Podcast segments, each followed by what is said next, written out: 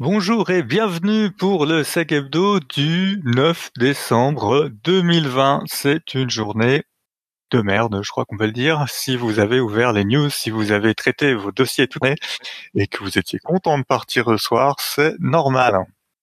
Ce soir, je suis avec la Lucas. Hello. Et Mi. Bonsoir. Et nous allons parler de euh, de Microsoft Teams, de Node.js, de Burp, euh, d'un rapport de, sur la criminalité de McAfee, euh, d'un petit sujet qui s'appelle FireEye, euh, d'un jeu pour lequel on aurait besoin de votre contribution, et puis après on rentrera dans le corner vuln. Sur ce, il est temps d'ouvrir le comptoir. C'est parti.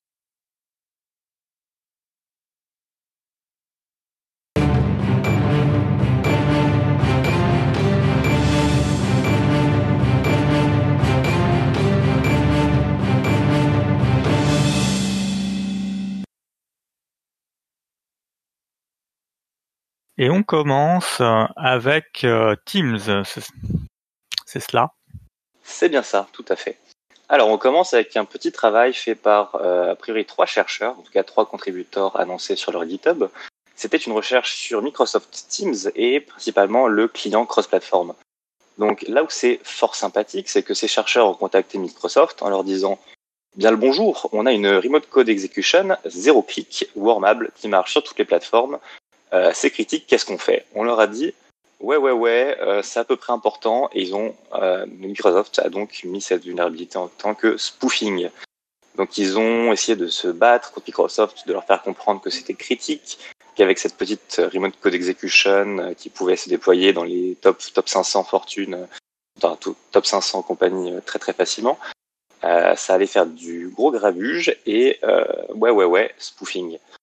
Donc là où c'est assez sympathique, c'est qu'ils ont mis toutes les notes sur GitHub, ils ont mis un petit euh, too long didn't read sur le contexte pour montrer que bah, bien sûr Microsoft on les présente plus, euh, c'est de la grosse cible. Euh, ils ont donné la timeline, donc c'est toujours sympathique. Ils ont donné la manière dont ils ont échangé avec eux et reprécisé l'impact avec une démo ainsi que l'époque. Donc la démo est euh, assez straightforward, c'est vraiment une requête qui a été modifiée dans Burp et envoyée au client Teams. Et ensuite, la personne qui a été compromise peut à son tour compromettre les autres personnes de son channel, euh, ils, donc de son de toute l'organisation. Donc là, euh, ils envoient la, ils envoient un message dans Teams et ça pop la calculatrice, hein, c'est ça? Exact. Donc là, c'est l'exploit basique pour montrer qu'il y a eu de l'exécution de code, mais ça, ça n'a pas été weaponized. Mais on pourrait très bien imaginer quelque chose qui va voler des fichiers sensibles. Mais en premier lieu, avant de faire ça, elle va directement se répliquer dans tous les autres euh, Chan auquel la victime a accès. Et il y a certaines features dans Teams qui font qu'une personne peut être en guest dans une autre compagnie et ainsi de suite. Et donc là, c'est le bonheur des réseaux sociaux, c'est que touche une personne, touche l'univers. À peu de choses près. Euh, donc là aussi, où c'est assez sympathique, c'est qu'on retrouve ce qu'on avait présenté il y a quelques semaines dans la remote code execution de Discord. C'était aussi du Electron. Là, c'est euh, similaire. C'est de l'AngularJS où il y a donc une XSS, enfin une, euh, cross-site scripting euh, vulnerability euh, qui a été découverte. Il y a un petit bypass à l'aide d'un byte. Il y a un bypass pour sortir de la sandbox AngularJS. Il y a un bypass de CSP, donc Content Security Policies, une fois de plus grâce à AngularJS. Et ensuite, ils ont utilisé une petite fonctionnalité de Microsoft de l'API Teams pour dire télécharge et exécute. Donc c'est comme d'hab une petite exploit chain comme on les aime bien et ça permet donc d'avoir une, exécution de code qui peut se reproduire très vite et faire un dégât monstrueux. Donc une fois de plus, on a de la chance que c'était des chercheurs qui les euh, disclosent à Microsoft et qu'ils aient fait ça bien. Mais ben si, moi j'ai une crainte, c'est que si on continue à traiter les, chercheurs en leur disant spoofing ou low severity ou out of scope, eh ben il y en a de plus en plus qui en est un peu marre. Donc voilà pour cette première présentation. C'est propre, hein, en tout cas. Hein. Ouais, ouais, ouais c'est propre, c'est bien expliqué, il y a les sources, il y a la timeline, il y a précision d'impact. Franchement, tout est dans le Git et c'est ça vaut le détour. C'est chouette. Et donc c'est patché, hein Ils ont mis Teams a été mis à jour. C'est patché. C'était d'ailleurs l'un des arguments de Microsoft, c'est que euh, Microsoft Teams se mettant à jour tout seul, ils pouvaient un peu le patcher en douce en disant euh, c'est bon, vous êtes déjà tous en sécurité, donc euh, pas très critique. Mais en Ah ouais. pratique, euh, en pratique, ouais. La deuxième petite présentation d'aujourd'hui, euh, c'est Deno. Deno, euh, le petit dinosaure, pas vraiment. Deno, c'est une première release par le créateur de Node.js et c'est présenté un peu comme un Node.js euh, version 2, ou en tout cas Reborn. Même s'ils défendent un peu ce terme, c'est vraiment ce que ça représente. Et si j'ai envie de parler de cet outil aujourd'hui, c'est pour trois raisons principales. La première, c'est que euh, Deno a une approche qui me plaît beaucoup. C'est que ils ont enfin adopté une, euh, bon déjà le TypeScript, mais surtout adopté une politique de secure, by default.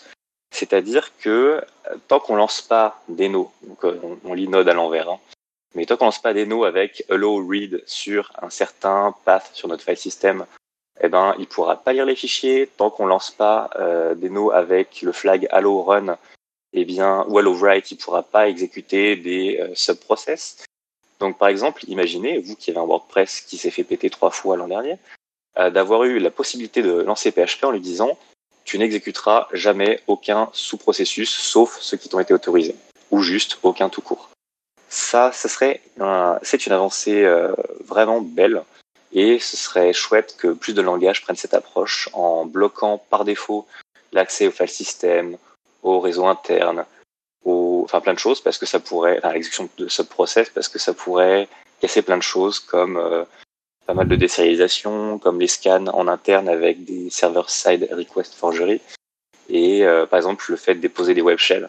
Tout ça, c'est des choses qui pourraient être bloquées avec euh, si plus de langages prenaient cette approche. Donc c'est vraiment chouette. Mais Ça veut dire aussi qu'il faut que les développeurs suivent le truc, parce que aujourd'hui, ce qui fait que tout ce qui est à part mort et compagnie et ce Linux, c'est la misère à, à faire, c'est que globalement, tu es obligé de reverse le fonctionnement du produit pour espérer faire une politique de blocage. Là, l'intérêt, c'est que le développeur serait obligé de dire j'ai besoin de tel privilège, un peu comme sur les apps euh, mobiles, quoi. Exactement. Exactement. Donc après, bon, on va sûrement tomber un petit peu dans les travers du développeur qui a envie que ça marche et qui met un petit tiret-tiret hello all. Je sais pas si cette option existe, mais euh, c'est assez probable que des gens se prennent pas la tête et disent euh, s'il te plaît, juste marche. Mais bon, on va pas non plus euh, protéger les gens d'eux-mêmes. hein. En tout cas, on le fait, mais du mieux qu'on peut.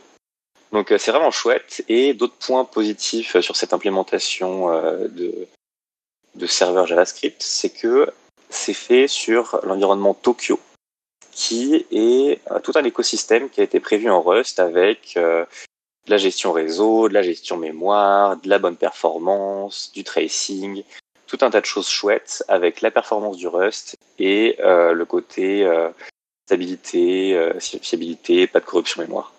Peu, infiniment moins de corruption mémoire que par exemple en C++ pour l'implémentation de Node. Donc voilà, c'est euh, une belle petite chose. Je pense que ça surveillait de très près parce que c'est à mes yeux euh, vraiment prometteur. Ouais, ça fait une bonne, une bonne nouvelle dans la journée quand même. Il y a Non, un attends. espoir. Il y en a une deuxième de bonne chose. La deuxième bonne chose, c'est la troisième petite news à présenter. Ta ta ta les transitions.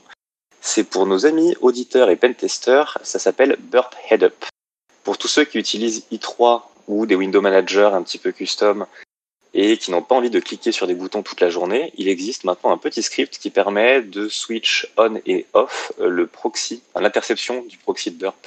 Peu importe euh, où on se trouve, peu importe la fenêtre qui a le focus.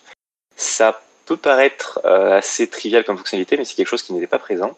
Et c'est vraiment un gain de temps assez monstrueux. Donc voilà, amis auditeurs, regardez sur GitHub, Burp Head Up sur le, sur le compte Romain Ricard. Très beau nom qui plus est. voilà, Tr- Très adapté pour nous, en tout cas. n'est-il pas? Euh, Voilà, après, ouais, après, ça va te parler, c'est ça. Oui, McAfee Criminality Report. Alors, euh, tac. Voilà, je, je me remets sur les bons, les bonnes options de OBS. Alors, euh, McAfee nous a sorti un rapport, enfin qui est, euh, enfin il est ressorti, mais en fait il, il, est- un peu vieux, Euh, parce que quand tu regardes le, le header, c'est 2018, hein. mais c'est ressorti dans la presse. Et en reparcourant le, le dossier, il y avait des choses assez euh, assez intéressantes. Alors, on vous mettra le lien où il n'y a pas besoin de mettre euh, l'enregistrement, enfin on mettra les deux liens, le lien où il faut mettre votre adresse mail, puis le lien où juste, juste vous récupérer. C'était sur la la valeur et l'évolution des, des attaques. En gros, ils estimaient que deux tiers des personnes en ligne avaient donc deux tiers de 2 milliards avaient leur leurs données personnelles qui avaient qui fuité, euh, qu'ils voyaient un développement. Donc faut faut remettre dans le contexte. Hein, c'était il y a deux ans. Hein. Ils voyaient un développement de ce qui était criminalité euh, as a service. Puis ben, on a effectivement vu tout ce qui est euh, développement des, euh, des plateformes où euh, vous achetez votre euh, votre bout de ransomware que vous allez pousser et puis vous achetez un accès à un réseau compromis, toutes ces plateformes là.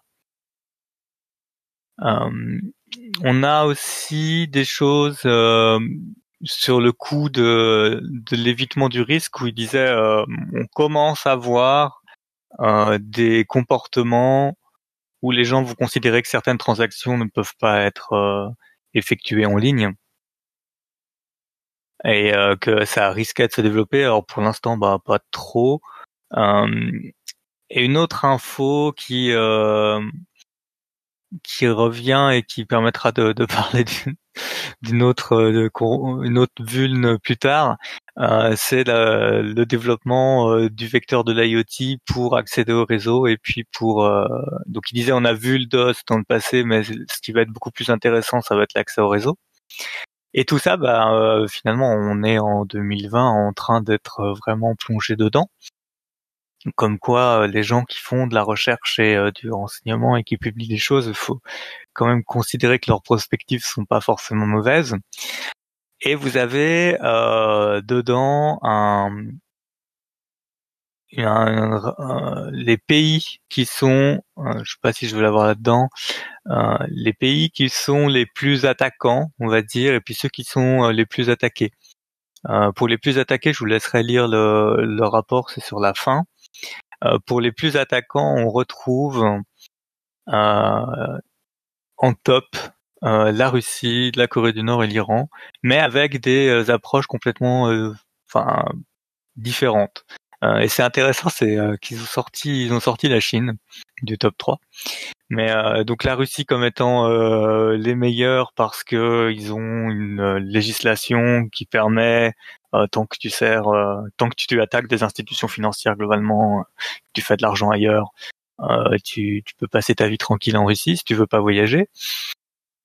Euh, la Corée du Nord qui est plutôt sur ce qui est euh, euh, crypto-monnaie et moyens, et puis tous les moyens de d'apporter de, l'argent au régime pour survivre. Et l'Iran qui est plutôt dans la distortion par rapport à son contexte géopolitique et donc à ses, à ses voisins et à ses problèmes militaires.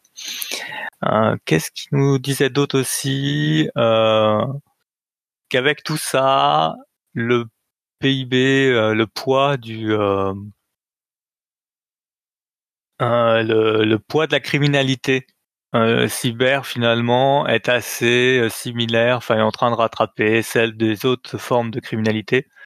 évidemment, j'arrive pas à retrouver la page. et ça vous permet d'avoir des comparaisons par rapport au PIB des pays.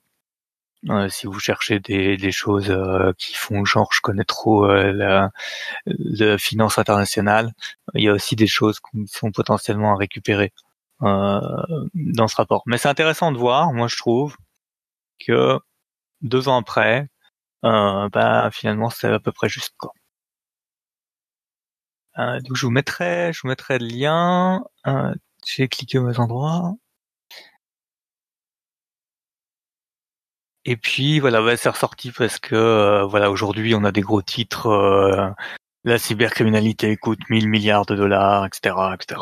Bon, ça ne fait finalement que rattraper le pourcentage de la criminalité normale euh, entre guillemets. Après, peut-être que ça va dépasser et que ça va devenir mieux, ou que les États vont réguler différemment. À voir, à voir comment ça, ça se développe. Et sans grande transition, mais on peut sans doute en trouver une, hein, la criminalité se développe, la Russie euh, est dans le top, eh bien, euh, il y a une entreprise américaine, euh, plutôt dans le fleuron américain FireEye qui aurait eu un petit problème, mais pas de quoi tu parles. Pas, non. Tu dois te tromper, Gilles. Ah. Euh, ouais, on va en parler très rapidement. Euh, du coup, euh, FireEye, hier, le 8 décembre, a annoncé s'être fait attaquer sur certains, certaines de ses infrastructures et a notamment expliqué qu'ils avaient eu une pénétration dans leur réseau interne. Ce qu'ils ont divulgué pour l'instant, il n'y a pas, pas grand chose, mais on va quand même en parler un petit peu. Donc, ils ont expliqué euh, plusieurs choses. Euh, déjà, il faut savoir que le poste n'est pas venu par n'importe qui. Hein. Euh, c'est le CEO de FireEye lui-même qui a écrit le poste. Donc, c'est pour vous dire à quel point ils étaient un peu tendus chez eux. donc, le poste s'appelle FireEye Share Detail of Recent Cyber Attack Action to Protect Community. ils expliquent que récemment, alors récemment, il n'y a pas de time frame, il n'y a rien du tout, donc on ne sait pas du tout ce que ça veut dire, mais récemment, euh, ils ont eu euh, cette intrusion. Ils travaillent avec euh, plusieurs organisations, le FBI, Microsoft est confirmé comme partenaire pour la réponse à incident. Ils ont récupéré comme information à cette date. Enfin, avant d'expliquer ce qu'ils ont récupéré comme information et les informations qu'ils ont dit, petite précision, on est sur un statement qui s'appelle un forward-looking statement. c'est quelque chose de très spécifique aux US. Ça veut dire que en fait ces informations-là euh, elles seront potentiellement euh, mises à jour euh, dans le futur, mais elles ne sont pas possibles d'être utilisées en, justice américaine. C'est une spécificité du droit américain.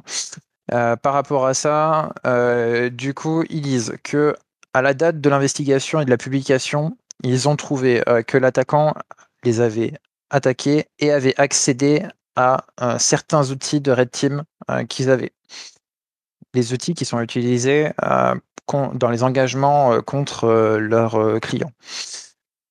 Après, il explique que l'attaquant a été, a été en capacité d'accéder à certains de leurs systèmes internes ils expliquent que pour l'instant, à ce point de l'investigation, ça veut dire qu'ils ne réfutent pas que plus tard ça peut être le cas, mais pour l'instant, cette information-là, ils l'ont pas. Ils disent qu'ils n'ont vu aucune évidence, aucune preuve euh, que euh, l'attaquant avait extrait des informations euh, concernant les clients dans les systèmes primaires.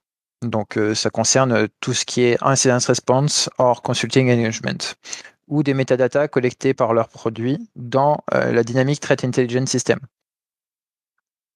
Alors, Dynamic Threat Intelligence System, c'est toutes les informations que vont remonter les produits FireEye euh, si euh, vous acceptez. Donc, euh, vous pouvez donner plusieurs niveaux d'informations. Hein, c'est comme du Microsoft.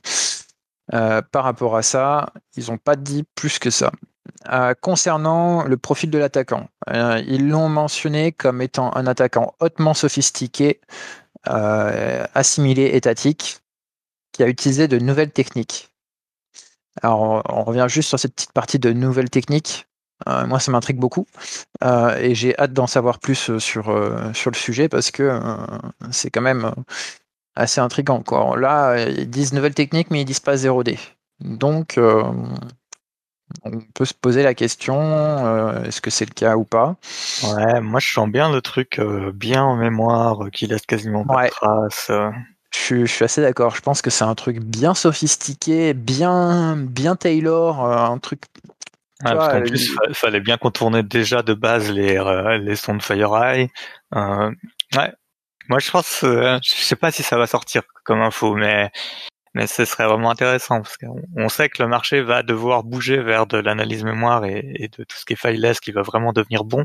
Si on avait un exemple comme ça, je pense qu'il y a des sociétés qui seraient ravies et d'autres un peu moins. Il y, a, des sociétés qui font qui font des captures mémoire sur euh, sur euh, très très grosses euh, infrastructures. Hein, comment il s'appelle Komae.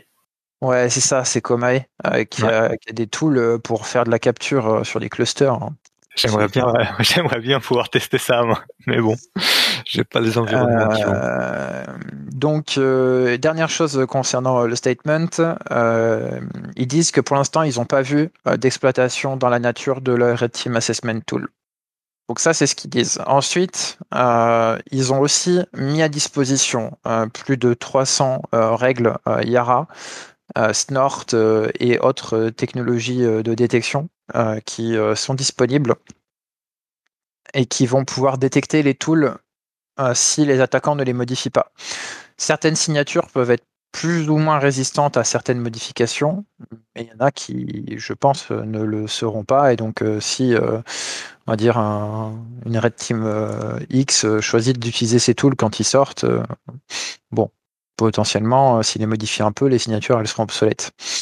Important de noter que pour l'instant, les tools n'ont pas été publiés. Ils ont été probablement volés, en tout cas c'est ce que dit FireEye, mais ils n'ont pas été publiés. donc le statement de FireEye concernant pas d'exploitation dans la nature, c'est par rapport à leur télémétrie. Moi je suis curieux de savoir la télémétrie des autres, parce que je pense que c'est pour ça hein, qu'ils sortent. Moi, je suis sûr qu'ils sortent juste pour avoir quelqu'un à un moment qui va dire Eh, ça sonne chez moi. Pas forcément, parce que en fait, il y a aussi la, la problématique de, de euh, legal liability concernant tout ce qui va être bah, si quelqu'un ah, utilise de FireEye, tu vois, contre eux, c'est pas bon pour eux. Euh, donc euh, après, euh, il y a X impact pour les clients, X impact pour FireEye, des impacts images et autres. Enfin, vous avez tout le tralala. pour l'instant, c'est plutôt bien reçu par la communauté, la communauté, leur, leur on va dire problème. beaucoup d'entreprises qui ont apporté du soutien ou qui, qui, sont prêtes à aider en tout cas. Donc, à voir ce que ça donnera. et puis, Ouais. Leur cours de bourse a chuté euh, à l'annonce, hein, parce que ben voilà, les analystes financiers, c'est pas des gens qui font de la sécu, quoi.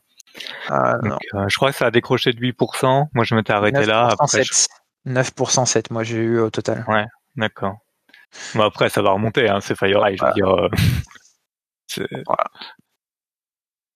Donc, qu'est-ce qu'on peut en tirer comme conséquence, nous, en tant que que praticien, euh, bah, on va avoir euh, du coup euh, des, bonnes slides hein, pour les prochains COMEX. Si ça arrive à FireEye, ça peut nous arriver. Bon, après, il faut quand même se calmer aussi. Hein. Là, on est sur de target que les gens qui ont poncé FireEye, euh, ils avaient quand même un petit objectif. On parle beaucoup de, des tools de Red Team, etc. Euh, moi, je suis plus sur la partie euh, intelligence. quelle est l'information, le renseignement qu'avait à disposition FireEye sur certains groupes Je pense que la raison pour laquelle ils ont été poncés, c'est plus cette information-là.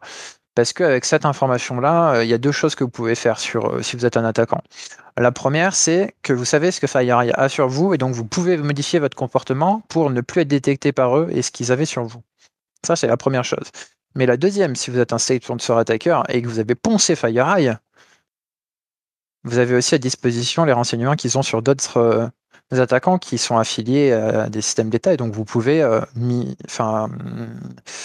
abuser. Euh, je, trouve jamais celui-là. Euh, et donc vous pouvez abuser en fait de l'image d'autres groupes et euh, potentiellement être reconnu pour d'autres groupes et mener des attaques sous faux drapeau quoi. Tout simplement mimer en français. mimer, merci. non, c'est pas c'est pas mimer, c'est c'est impersonation en anglais, mais après t'as usurpé. Usurper, merci, c'est usurper. Usurper les modes opératoires des autres, euh, des autres euh, APT ou autres cybercriminels, hein, parce que c'est pas restreint aux APT. Hein, et euh, honnêtement, on va dire usurper d'autres APT peut être plus ou moins intéressant, mais usurper du cybercriminel, ça peut être encore plus intéressant parce que du coup vous passez encore plus dans la masse. Et puis ça veut dire qu'ils potentiellement ils ont pu mettre la main aussi sur des informations des clients parce que quand on travaille avec FireEye, lors d'établissement des contrats, bah, vous partagez des informations sur comment euh, vous comptez les intégrer, ils ont des informations sur votre réseau. Euh, il y a des choses qui. c'est clair que c'est une mine d'or. Hein. C'est très, très, intéressant. Alors, ce que, ce que dit Darkseid, c'est que effectivement, si vous avez euh, donc sur le Discord, hein, si vous avez des sondes OneODR, FireEye, forcément, elles sont mises à jour avec ces détections, ce qui est un peu logique. Mais ils ont à peu près bien communiqué avec avec leurs clients et puis et puis c'est assez, c'est assez propre. Après, on verra ce que ça donne dans la suite. Alors, il faut. Je, suis d'accord avec toi quand même. Hein. Ça va. Euh, enfin, moi, si j'attaquais euh, FireEye, c'est pas trop pour leurs outils, quoi. C'est surtout pour leur Intel. Bah ouais. en tout cas, profil attaquant, si tu me mets à la place de l'attaquant, c'est pour moi ce qui a le plus de value. Après, ça peut aussi être un message, tu vois, vous avez trop publié sur nous, on va vous attaquer, on vous pense, et est-ce que dans un futur, ça va pas créer un précédent en disant, bon, bah, la dernière fois qu'on a publié sur eux, on s'est fait poncer la gueule, ça nous a coûté X millions en IR, est-ce qu'on continue à publier sur eux aussi, tu vois? Mais bon, moi je pense pas trop, parce que connaissant un peu certaines personnes de FireEye, euh, il va plus y avoir une volonté de peut-être même de revanche euh, envers euh, certains. Oui, c'est c'est l'américain, l'américain très proche de l'armée, hein. Voilà. ah bah on est sur sur le complexe militaro-indus US, hein. là on est totalement dedans. Hein. Il n'y a pas de il n'y a pas de souci. Et puis en général, c'est soit ils viennent du FBI, soit de l'armée, mais Bon, il y a, bien des renseignements à l'intérieur, il y a plein de copains, ça va se rendre plein de services. Euh, bon, c'est pas une petite boîte quoi, FireEye. Et puis les attaquer, euh, si on était sous euh, la législation française, potentiellement ça peut être aussi reconnu comme un opérateur essentiel pour les US et être un principe de national security et du coup déclencher d'autres mesures qui sont cette fois diplomatiques ou même pas forcément diplomatiques, hein, des mesures comme des attaques du cybercommande pour protéger les intérêts US. Hein. Il y a plein de ramifications à cette, euh, à cette attaque. Euh, je pense que ça va être très intéressant à suivre. Euh, par contre, il ne faut pas espérer le mois prochain d'avoir un CR sur comment ça s'est passé le poutrage de FireEye, ni même d'avoir le cybercommand qui dit eh, on a attaqué du coup ceux qu'on pense être derrière parce que on pense que c'est eux. Euh, s'il y a des choses qui se font en contre-mesure suite à ça, ça se fera sûrement en background et bien derrière les rideaux tirés, euh, voire même euh, fermé à porte avec X tours de clé pour être sûr que ça sorte pas. Donc je pense que ça va être intéressant à suivre comme truc, mais après peut-être que ça fera l'objet d'une publication ou d'un talk qu'ils feront en expliquant comment ils se sont fait poncer, qu'est-ce qu'ils ont appris de ça, etc. Hein. Il ne faut pas oublier que euh, c'est pas les premiers à se faire. Hein. Moi, ce qui me vient en tête et que, que je, me rappelle un petit peu, c'est Doukou. D-U-Q-U, si je me trompe pas, euh, qui avait poncé. Euh, alors, je crois que c'était le 2 qui avait poncé Kaspersky et le 1, il était vu ailleurs, je sais plus. Enfin bref, Doukou avait poncé bien Kaspersky. Alors effectivement, Darkseid, euh, c'est ce qui est évoqué. Euh, mais euh, ça serait des leaks de, on a entendu de, il n'y a pas de statement officiel. Euh, Pour nos auditeurs, le Discord, ah Darkseid parlait de la mention d'APT29, et donc il n'y a, y a rien d'officiel à ce sujet-là. Totalement. Alors, il faut quand même savoir que je pense que FireEye n'a pas caractérisé le côté state sponsor pour rien. Euh, et donc, vu que c'est caractérisé state sponsor, faut pas non plus attendre euh, X euh, clients derrière cette attaque, quoi. globalement, je pense que ça fait partie des deux majeurs players, soit la Russie, soit la Chine. Hein. M'étonnerait qu'une autre puissance ait envie de se foutre les Américains à dos. Après, potentiellement, il y en a d'autres qui pourraient jouer, mais on ne sait pas leur capacité aussi avancée que ça, quoi. Dans les autres outsiders qui pourraient démontrer une force importante avec un hack comme ça, ça pourrait être l'Iran. Mais on leur connaît pas une sophistication euh, énorme. Donc, ouais, euh, après, euh, qu'est-ce qui empêche une nation européenne de, de, se le permettre aussi hein, Des traités, entre autres. Et puis le fait qu'il n'y a, a, pas autant de, de problèmes, on va dire, avec les US de ce côté-là. Il y a beaucoup de on va dire, de gouvernements européens qui ont des, attaches avec FireEye, donc euh, ce serait aussi mettre un peu en problème euh, certaines. Mmh. Certaines Enfin, moi, je pense pas que ce soit de ce type-là. Après, c'est mon analyse personnelle. J'ai aucune information euh, de chez FireEye qui dit que ça a pété 29 ou pas, tu vois. Donc, les, les leaks hein, qui ont été sortis, euh, je sais plus si c'est Wall Street Journal ou New York Times euh, sur lequel ça a été publié. Euh, voilà, les deux personnes disent qu'ils ont eu plusieurs informa enfin, informants qui ont leaké des choses comme quoi ça sera pt 29. Bon, après, est-ce que c'est vrai, est-ce que c'est pas vrai On le saura peut-être dans le futur ou jamais, hein, mais. Ouais, puis après, il y, a une, y, a une grande dimension juridique, donc ça a été bien fait, donc il y a des choses qui risquent pas de publier, et puis pour avoir la plausible deniability, et puis voilà. Ouais. Il y a de grandes chances, effectivement. Euh, Est-ce que tu as d'autres commentaires sur le sujet? Sur FireEye, non. J'ai un autre sujet avant de passer au corner view, mais euh, c'était alors. Non, on a déjà pas mal de Euh, choses à faire. hein. nous avons été sollicités pour tester un jeu qui est euh, sorti sur Steam, qui s'appelle YOLO Space Hacker. Alors, on n'a pas encore eu le temps de le tester parce que vous voyez à peu près nos agendas. Euh, on n'arrive déjà pas à sortir les épisodes. Euh, par contre, attendez, je trouve quand même le truc Chrome pour vous montrer. Euh, par contre, euh, s'il y a quelqu'un du comptoir qui se dévoue à tester le jeu, on est preneur d'un retour dans un sac hebdo, puis comme ça vous pourrez tester le jeu, on vous file une clé puis vous testez le jeu.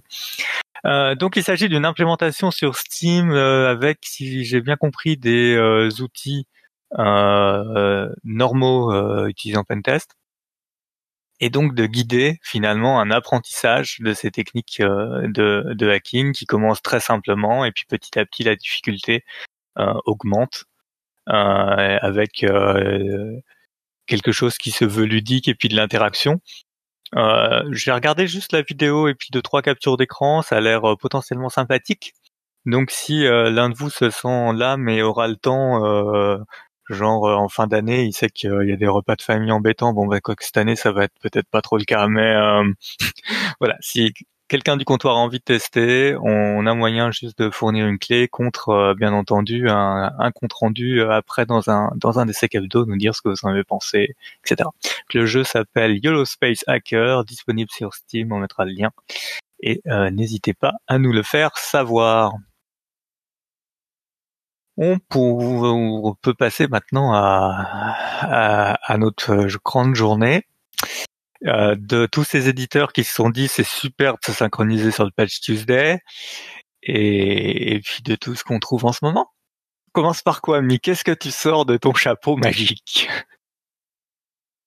Euh, beaucoup de déprime, hein, mais, euh, mais sinon ça va. Hein. Euh, alors, euh, on va commencer avec. Hop, je reprends mes notes. Euh, donc, on commence avec Amnesia, un, un petit Ouais. bout plutôt sympathique. Donc, Amnesia, c'est le nom euh, de la première partie euh, du projet Memoria qui est publié par Forscout. Le projet Memoria, ça consiste à aller investiguer les anciennes stacks IP et euh, tout ce qui est euh, embedded de- depuis euh, X années euh, dans euh, les produits qui sont utilisés euh, dans divers euh, secteurs. Et euh, ils ont publié la première partie. Il y a 33 vulnérabilités. Euh, il y en a beaucoup, euh, potentiellement, vous n'allez pas avoir grand-chose à faire. Euh, il y en a quand même qui sont assez sérieuses. Euh, juste les retrouver. Euh, donc, euh, ça concerne 4 stacks IP. Euh, les 4 stacks IP, euh, elles sont... Je les ai notées quelque part. Voilà. Donc, euh, il y a UIP, NUTNet, FNet et euh, Pico TCP. Euh, ces stacks IP, euh, elles ont été euh, à la fois avec le code analysis, soit avec du fuzzing. Donc pour UIP, 13 vulnérabilités trouvées. Euh, dedans, euh, 6 via du fuzz, 7 via du code analysis, Pico TCP 10, 5 via du fuzz, 5 via du analysis, FNet 5 total, 5 en code analysis et euh, 5 euh, total pour NutNet aussi, tous en code analysis aussi. Euh, à travers ça, euh, pour euh, la stack, euh, que je me trompe pas, celle-ci c'est UIP. Euh, il y en a un qui est plutôt euh, problématique. Donc euh, DNS Response Parsing et NAT64. Donc c'est la CVE 2020-24 euh, 336. Elle ne valide pas la longueur euh, de la réponse. Et du coup, euh, vous pouvez cor- corrompre euh, la mémoire avec. hein. Euh, je crois euh, que celle-ci, elle est aussi euh, du coup disponible en 2020. Euh, euh, 2020 243.38 et euh, ah non c'est différent c'est encore du DNS Euh, donc là on est encore en 9.8 et cette fois-ci euh, c'est euh, des checks qui sont pas correctement faits qui vous permettent euh, de corrompre encore la mémoire avec du DNS encore. Et il y en a une dernière qui est plutôt sympa encore en RCE celle-là elle est non authentifiée si je me trompe pas. Donc c'est la CVE euh, 2020-25111 donc euh, beaucoup euh, de problèmes sur le DNS. Euh, moi, c'est ce que j'ai pu euh, noter euh, sur la partie des vulnes sérieuses. Sur la partie des vulnes médium, il y a pas mal de problèmes de DOS. Il y a quelques problèmes de cache poisoning aussi. Si je me trompe pas, il y en avait une qui avait été topée. La CVE 2020 173 39. après, on vous laissera regarder en détail toutes les CVE. ce qui est intéressant de noter, c'est que en 2019, euh, euh, la stack Interpeak IP Network, euh, Interpeak IP Net, a été publié 11 vulnérabilités du coup par Armis Security, donc sous le, nom Urgent Eleven.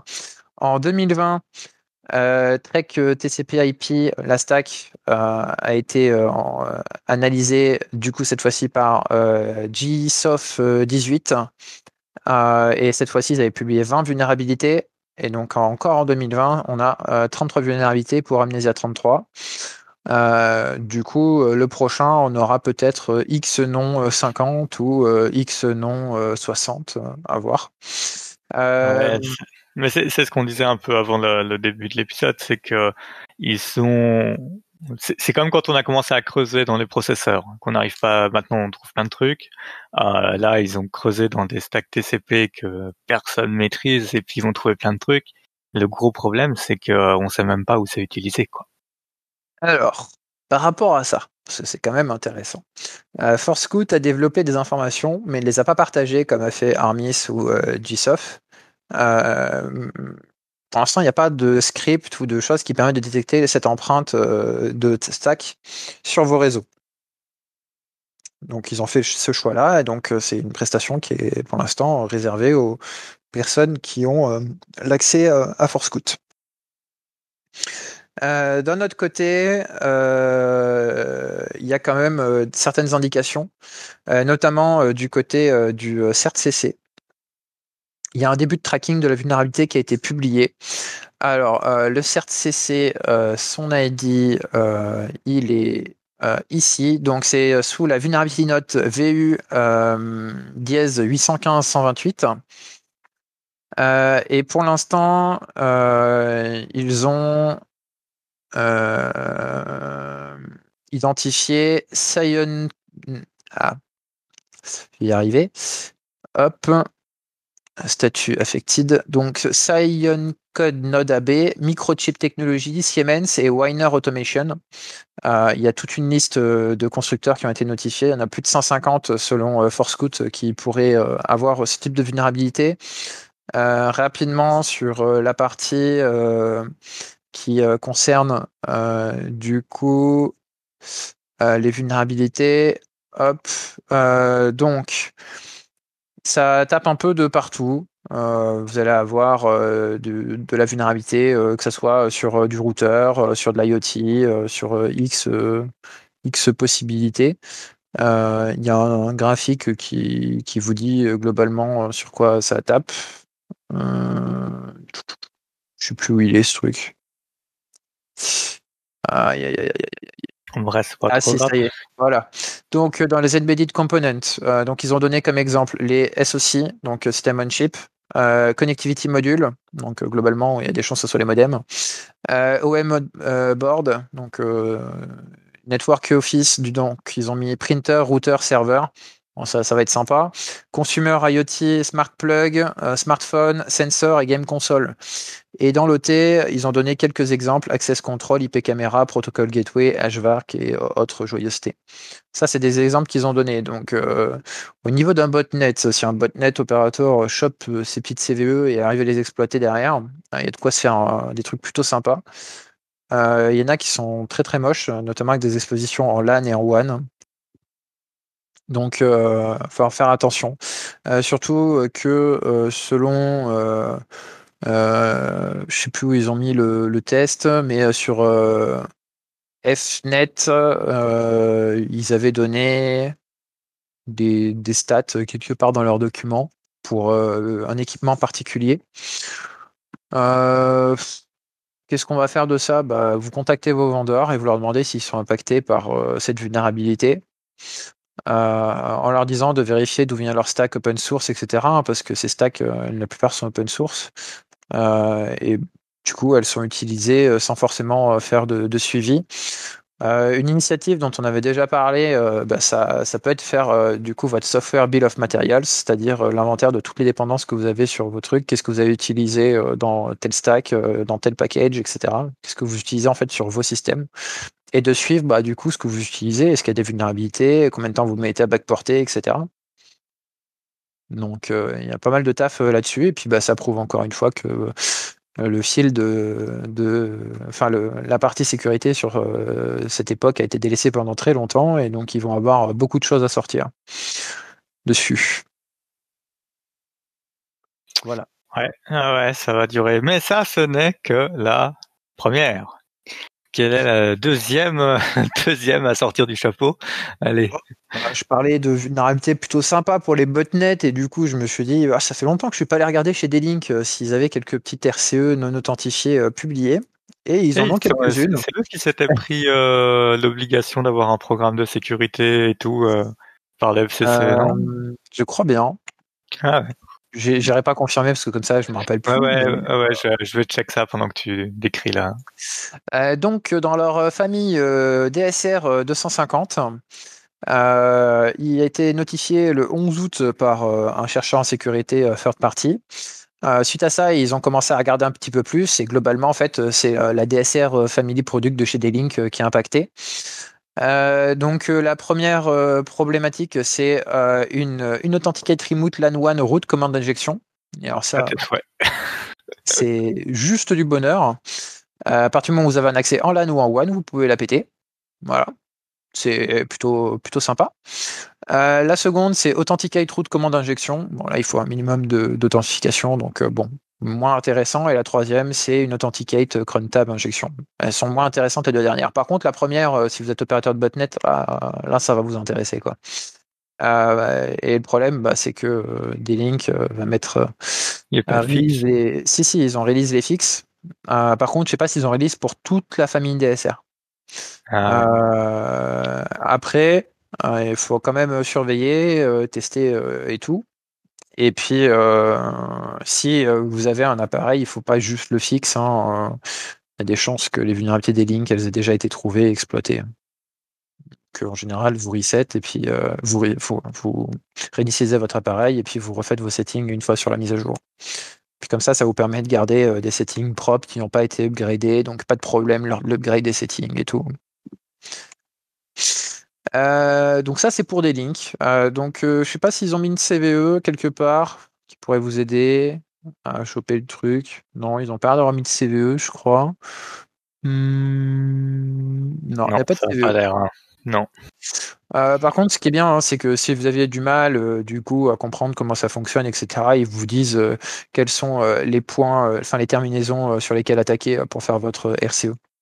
Ah, bah c'est bien. Tout ce qu'on aime. Voilà. Bah, comme ça, au moins, si tu t'es pas exploité, euh, maintenant c'est bon. Ensuite, euh, on a euh, chez SAP, parce que ça nous manquait aussi, quelques vulnérabilités plutôt sympathiques. donc, il n'y a pas de check d'authentification chez SAP NetWeaver S Java. Donc, c'est la CVE 2020 268-29. Et du coup, elle est rate en 10. Donc, celle-ci, si vous avez du SAP, vous allez la vérifier immédiatement. Et ensuite, il y en a plusieurs autres en 9 et en 8.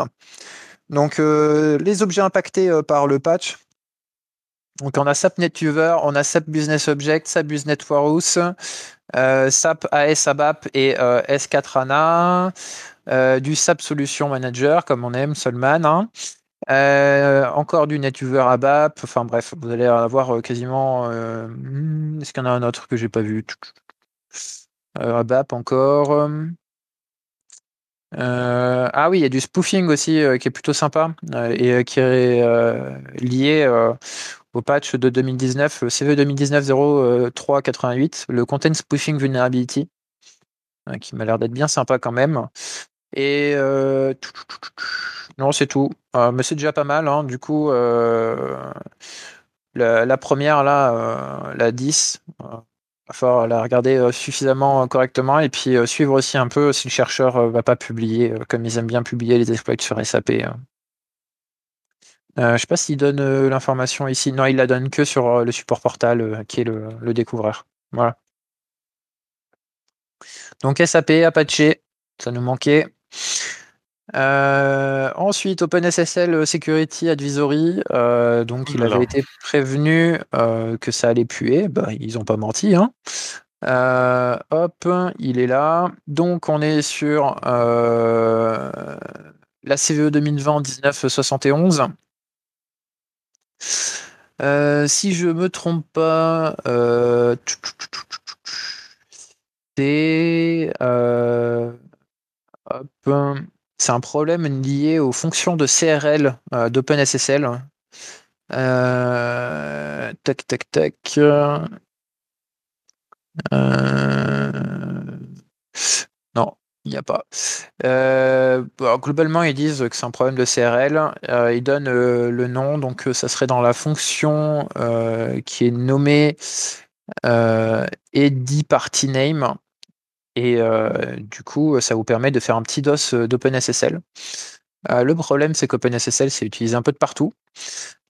pour eux, ils disent que toutes les versions OpenSSL 1.1.1 et 1.0.2 sont affectées par ce problème-là. pour la version 1.0.2, du coup, il n'y a pas de patch. Donc il faut que vous passiez euh, sur les versions supérieures. Ça veut dire que si votre fournisseur euh, de enfin, qui est embedded du OpenSSL euh, ne fait pas sa mise à jour d'OpenSSL, bah, vous êtes vulnérable. vu les détails qu'ils donnent, je pense que les gens ils vont pouvoir plutôt facilement trouver comment faire un magnifique DDoS sur les, les devices qui ont OpenSSL. Ça peut être un problème. Après, OpenSSL, ça se met plutôt bien en oui, euh, après voilà, ça permettra de patcher les trucs qui tombent. Euh, voilà. Par contre, ils sont assez clairs. Hein. Euh, ils ont vérifié les versions 1.1 et 1.02 et les autres, c'est trop vieux. Allez vous faire voir, on n'a même pas regardé. Puis, si, puis utilisez la dernière et faites pas chier. Moi, je trouve c'est bien. Au moins, le message est clair. Alors, c'est bien pour eux. voilà, non, mais bon. Je ne suis pas tout à fait d'accord sur le c'est bien pour tout le monde, mais, mais euh, ouais, du coup, euh, il va falloir euh, monter en version. Hein. ensuite, qu'est-ce qu'on avait après OpenSSL Ah oui, a patch Tuesday. Ouais. Non, on va d'abord parler de VMware. Hop. donc, VMware Vulnerability, la CVE 2020 4006 qui concerne du coup euh, si je me trompe pas, les produits VMware euh, One, Workspace One, c'est ça. Euh, l'accès est compromis. Alors, qu'est-ce qui est intéressant? Selon le, la NSA, pardon, la NSA CSS, du coup, pour eux, un acteur russe sponsorisé étatique exploite cette vulnérabilité pour ensuite pénétrer les réseaux. ce qui est intéressant, en fait, c'est que la NSA nous explique qu'ils utilisent cette vulnérabilité mais que ensuite euh, leur but euh, c'est euh, d'aller chercher des ressources qui sont protégées par Active Directory Federation Service.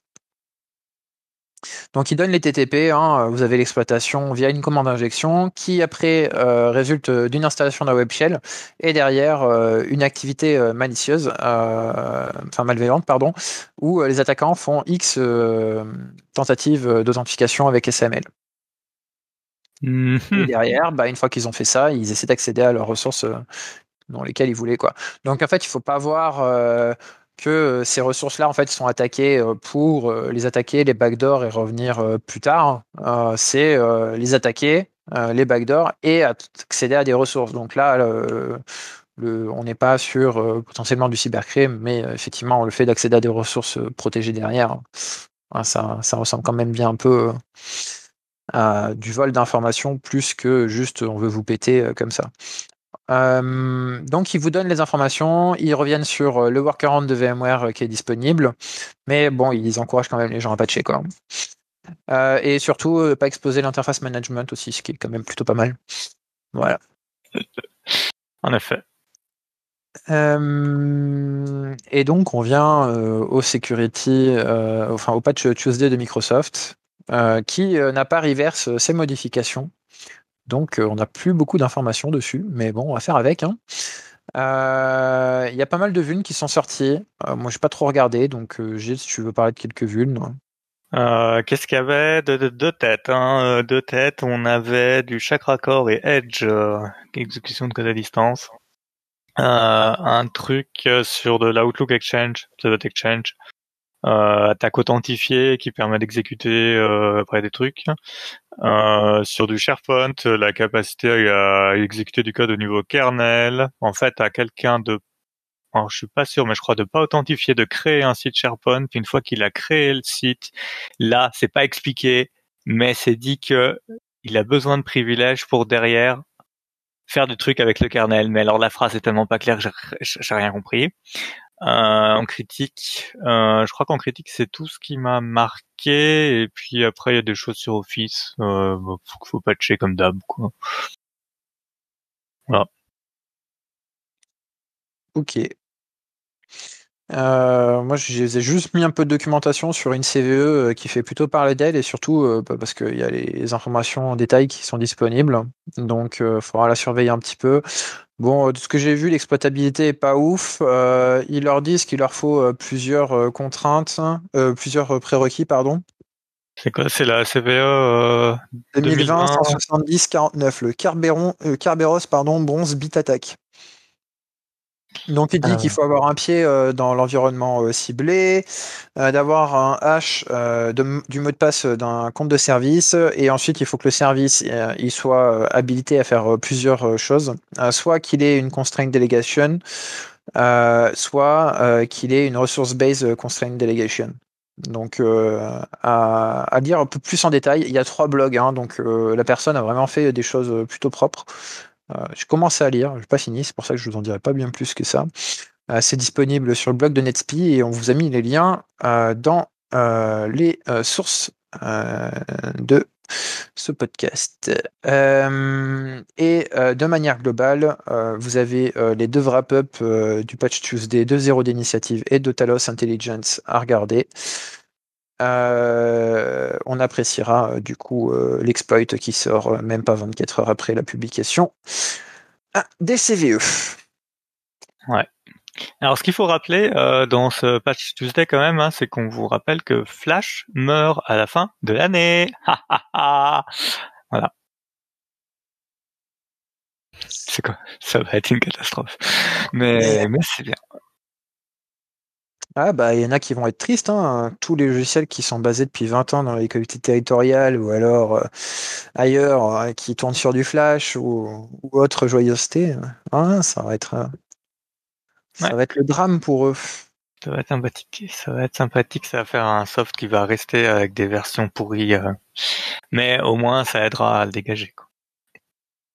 Ouais. Ou pas. On verra. Ah, on verra. Microsoft essaye même de dégager Internet Explorer, alors euh, tout est possible. Hein. Ah, tu veux parler de Edgeum Non, non, de Internet Explorer. euh... Je suis un troll, c'est pas bien. Bah oui, mais je sais, je sais.